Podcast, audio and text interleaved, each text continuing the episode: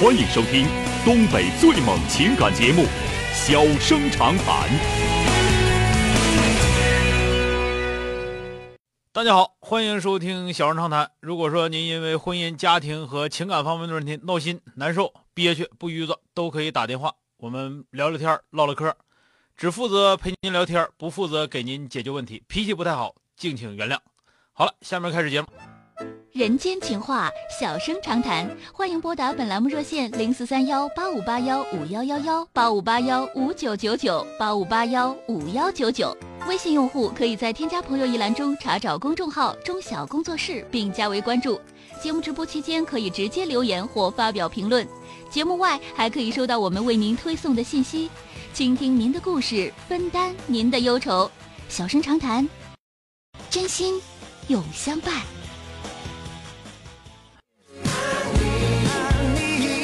打进八五八幺五幺幺的这位先生，喂，你好。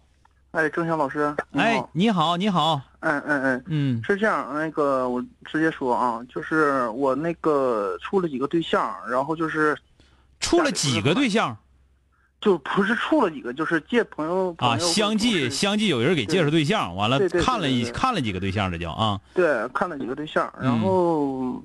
就怎么说呢？就是要么就是我看不中人家，嗯，要么就是那就是家里可能说先不是本地的，嗯，但是我还挺有感觉的，因为我这人比较看眼缘，说实话就是外貌协会嘛，但是人的第一印象很很重要嘛，这个，嗯嗯，说就是我这找对象其实要求不高，就是说人差不多点儿就行，然后你今年多大了？我二十七，二十七，找也找得了，反正你管好赖先找着呗，嗯。对，我也是是这么想的呀。家里都准备买房子，然后这时候先找对象啊，差不多可以结婚了嘛。嗯，到岁数了。嗯，然后呢，大概是这么想的，但是就是家里可能就是也有不同意的想法，有的就是有的可能是我找的，可能就是看不上嘛，有的啊。要么就是说家里条件。双方双方审美出现了很大差异。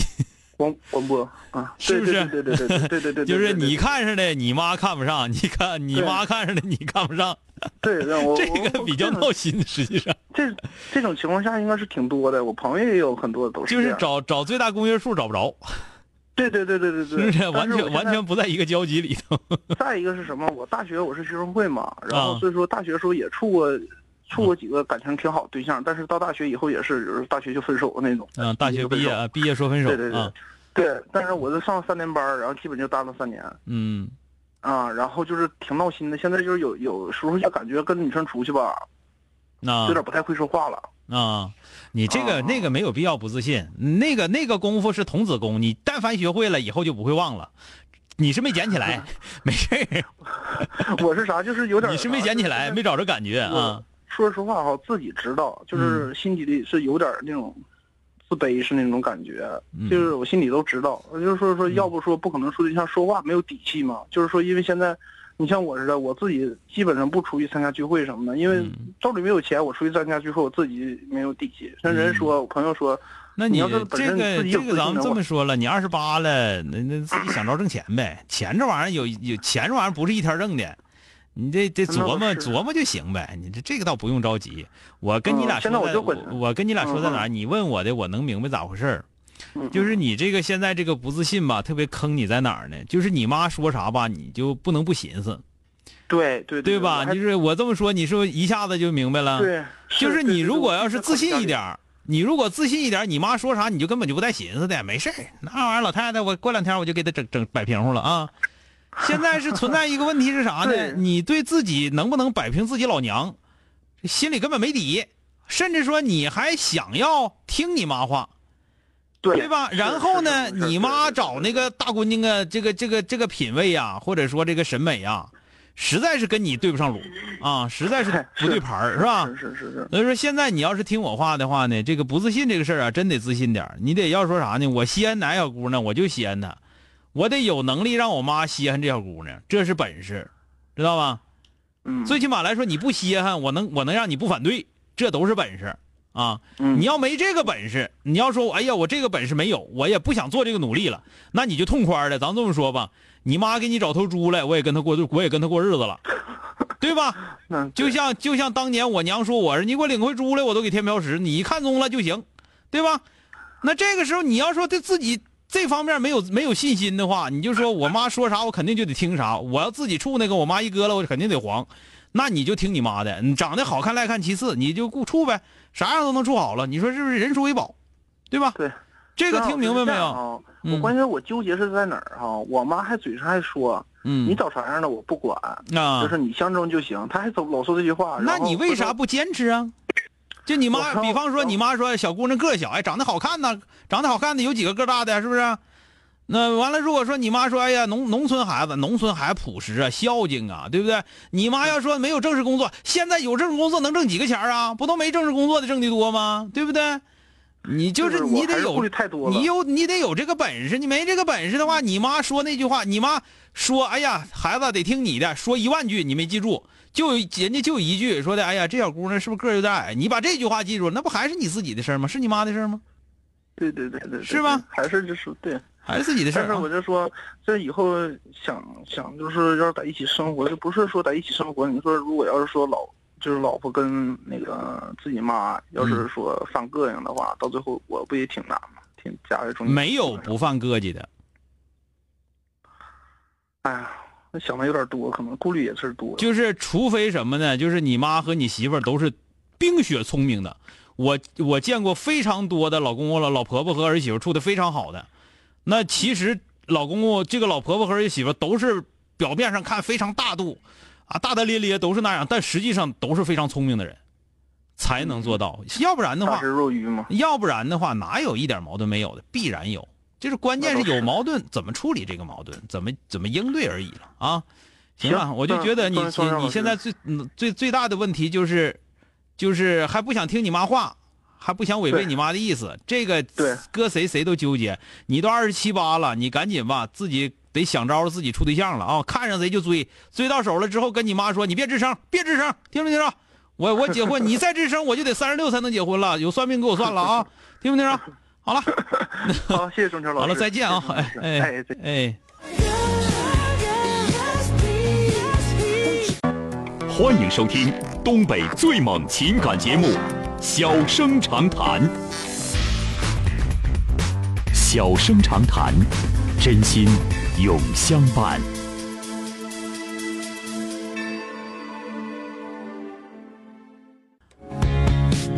马上来迎进的是打进三个幺的这位女士，喂，你好，你好，哎，你好，电话接进来了啊，嗯、你好，主持人，嗯，那个我想跟您就是咨询一下，也是关于婚姻方面的问题啊。那说说，嗯就是那个我前两天也给您打过电话，就挺信任您的，然后就麻烦您一件，就是说我吧本身有癫痫病嘛，然后我是二婚，我跟我丈夫是一二年末结的婚，嗯。然后他呢身体也不太好，然后嗯他们但是他没结过婚，然后我俩就是嗯现在已经是三年多了，他吧每年挣也有三万多块钱吧，嗯然后我攒钱控制他吧，他就不愿意。然后嗯现在是怎么出现一个就是最严重的问题，就是他吧跟他前女友现在联系上了，联嗯系就不止，嗯，能有五六五六次那样吧，大概能有二十多个天。然后我跟他母亲说了，然后我找我爸和妈都去了，然后他才说跟他断了的。嗯，然后我就是想，就说以后他能不能再出现这种情况，我能不能控制住？这控制不，这个保证不了，这个谁也保证不了嗯啊，就是你咱们这么讲吧，你就说说的，你问我就说小哥呀，他以后能不能这样了？对呀、我就别说我不知道，就他肚子里蛔虫都不知道，谁知道他突然之间想到啥了，对不对？嗯啊，这个东西谁也保证不了，但是你需要保证你自己，就是以后他再有这样的事，你怎么处理，你需要心里有数。嗯，那我那我现在就应该怎么做呢？嗯，现在应该怎么做？你你就反正你也给他管了，你也收拾他了，那这日子该过还得过呀，该该管他钱还得管他钱呢，要不咋整啊？是不是？你说我管他钱嘛，就是我的朋友都告诉我，你说我管钱嘛，我是把人妈也得罪了，把他也得罪，他妈就说那意思啊，我不借他妈钱了，怎么怎么地，我对他妈不好了。然后我、我管他钱呢，他那意思我控制他严呢。啊、你别控制太严了！啊！我没控制太严呢，中是这样的。你跟他这么讲，你就咱们说他一个月挣三万块钱，实际上一年挣三万块钱，实际上一月两千多块钱儿是不是啊你说两千多块钱，对你们俩可以商量，说这一个月咱们攒八百，嗯对不对？那还有一千，还有一千八，是吧？还有一千九，嗯，是这意思吧？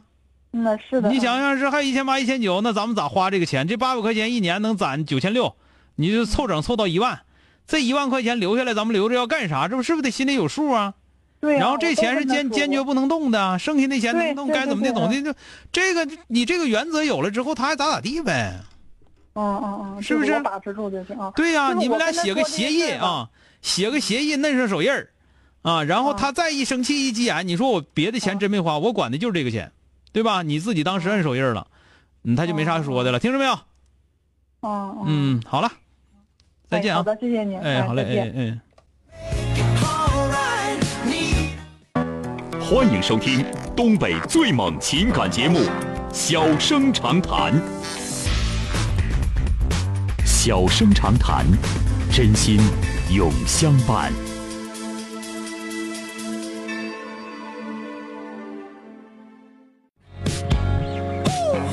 打进八五八幺五九九九的这位女士，喂，你好。